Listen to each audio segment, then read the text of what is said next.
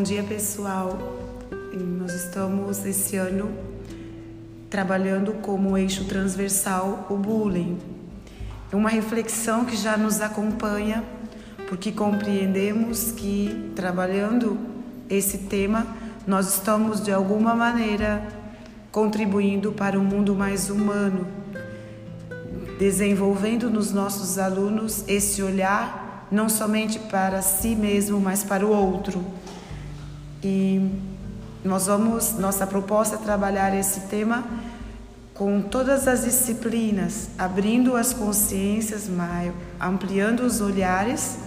Nós também estaremos trabalhando o nosso comportamento, as nossas atitudes e as nossas ações. Esse é o nosso propósito quando nós pensamos em trazer o bullying como um eixo transversal. Oi, é, meu nome é Jimmy, né? É, eu fui convidado a participar e de início eu refleti bastante sobre a, a minha infância e a, a, vida que eu tinha na escola e de pronto eu falava assim, não, eu acho que eu não sofri bullying. Eu não me, me lembro de sofrer bullying, né? E eu acabo percebendo que às vezes isso está muito associado ao fato de ser uma experiência ruim e que você quer esquecer. Mas o que, que eu lembro que eu construí como uma ferramenta de, de distanciamento, uma ferramenta para me proteger. Era, eu, eu era um aluno bastante aplicado, né? Então, o que eu fazia era geralmente fazer amizade com esses valentões da sala de aula e trocar, trocar cola, passar cola para eles, fazer algumas coisas de forma que eles não me não, não me agredissem não me ofendessem também. E também como uma forma de me proteção também, né? Porque às vezes né? Não que seja da uma forma correta, mas a gente acabava fazendo uma amizade e por causa disso eles acabavam me protegendo de outras pessoas. Então, assim, a minha experiência com bullying foi muito baseada nesse sentido, né? De eu acabar tendo que me envolver com o meu opressor de alguma forma para me proteger. Quem mais passou por alguma experiência, gente, na adolescência, na infância? Bom, eu passei, é, eu sou a Dil, e eu passei por um momento muito difícil na minha, não foi na adolescência, foi mais na infância, porque eu sempre fui muito pequenininha e muito magrinha, muito magrelinha mesmo. Eu sou de uma família já de gordinhos e a única magrela da família.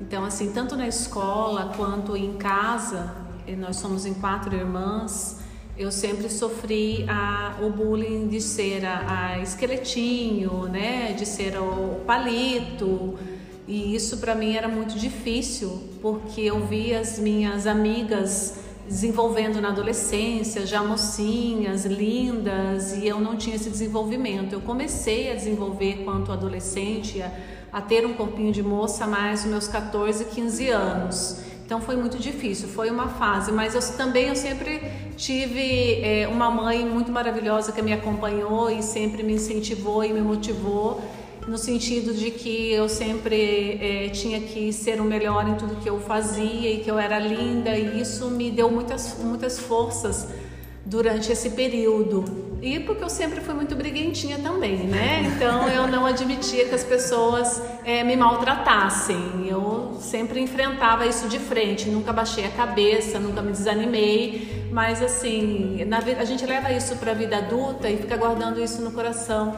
E é bom a gente passar essa experiência para saber que vocês não são os únicos e não vão ser os últimos, que as pessoas passam por isso, mas a gente tem que erguer a cabeça e sempre olhar no melhor que eu tenho para oferecer e no melhor que eu sou hoje. Eu pego um gancho na fala da Dil, sua professora Marina, e também é, compartilho do mesmo pensamento porque o bullying era parecido. Eu era muito pequenininha, eu sou pequenininha, né, gente?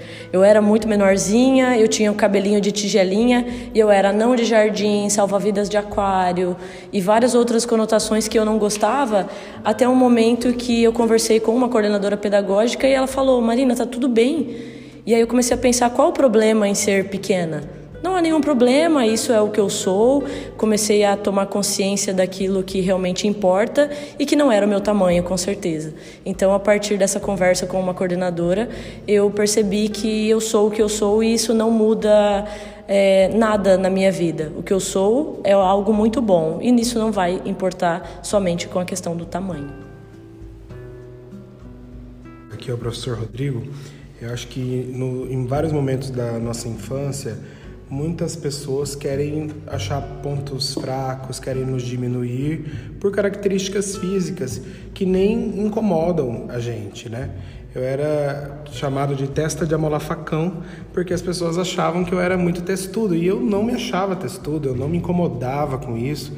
E hoje eu percebo que ainda acontece de pessoas, até na vida adulta, ficarem utilizando características físicas para caracterizarem as pessoas. E é nesse momento que nós temos que colocar na nossa cabeça o autoconhecimento, o amor próprio. Nós vivemos hoje um momento de empoderamento, tanto dos homens, das mulheres, das pessoas que têm características físicas que não são padronizadas nesse momento da história e que são pessoas que são felizes. Então a gente tem que lutar, a gente tem que aceitar as nossas características físicas e conviver com elas, né? E ver a beleza, parar com esse padrão eurocêntrico de beleza, loiro, alto, olhos azuis. A gente tem que ser, ter a nossa beleza miscigenada cada vez mais latente e valorizá-la. Então, aqui a professora Vânia, é, falando sobre essa questão de padrão de beleza, né? Eu também tive problemas, volta dos 11 anos, mais ou menos, 12 anos. Eu já tinha crescido que tinha que crescer, sou pequena, mas já tinha crescido, mas era muito magra. E me chamavam de Olivia, Olivia Palito na escola. Eu tinha uns meninos que me perseguiam no intervalo, então eu estava sofrendo muito com isso.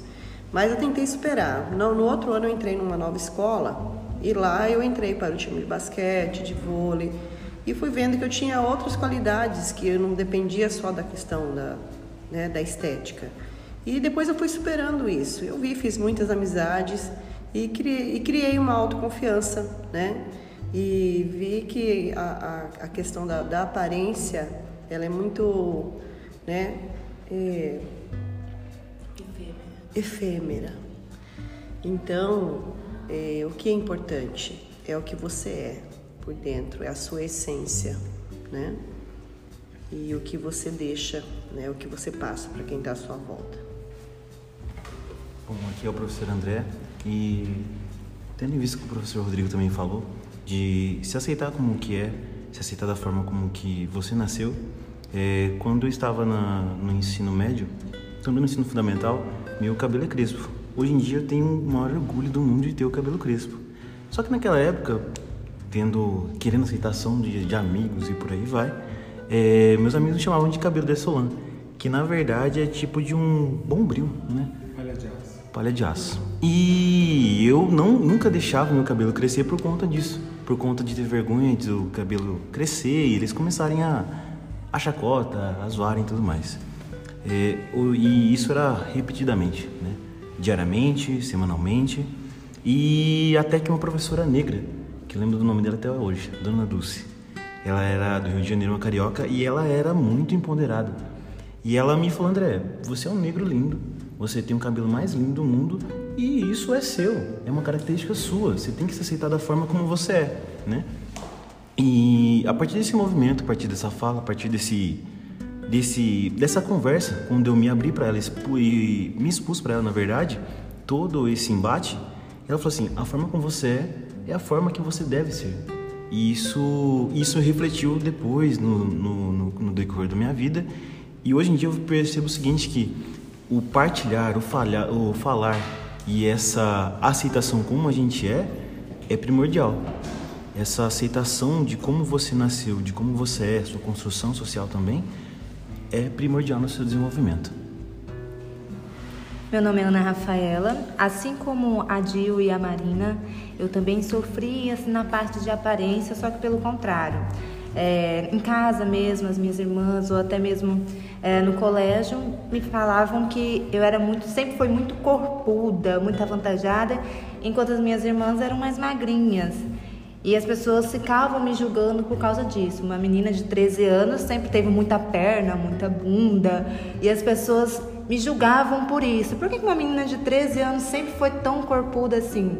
E aí eu cheguei numa fase, que teve uma época da minha vida que eu parei de comer, já estava chegando quase fa na fase de bulimia, anorexia, porque eu não queria mais me alimentar, porque eu estava muito gorda, muito pernuda, como eles falavam.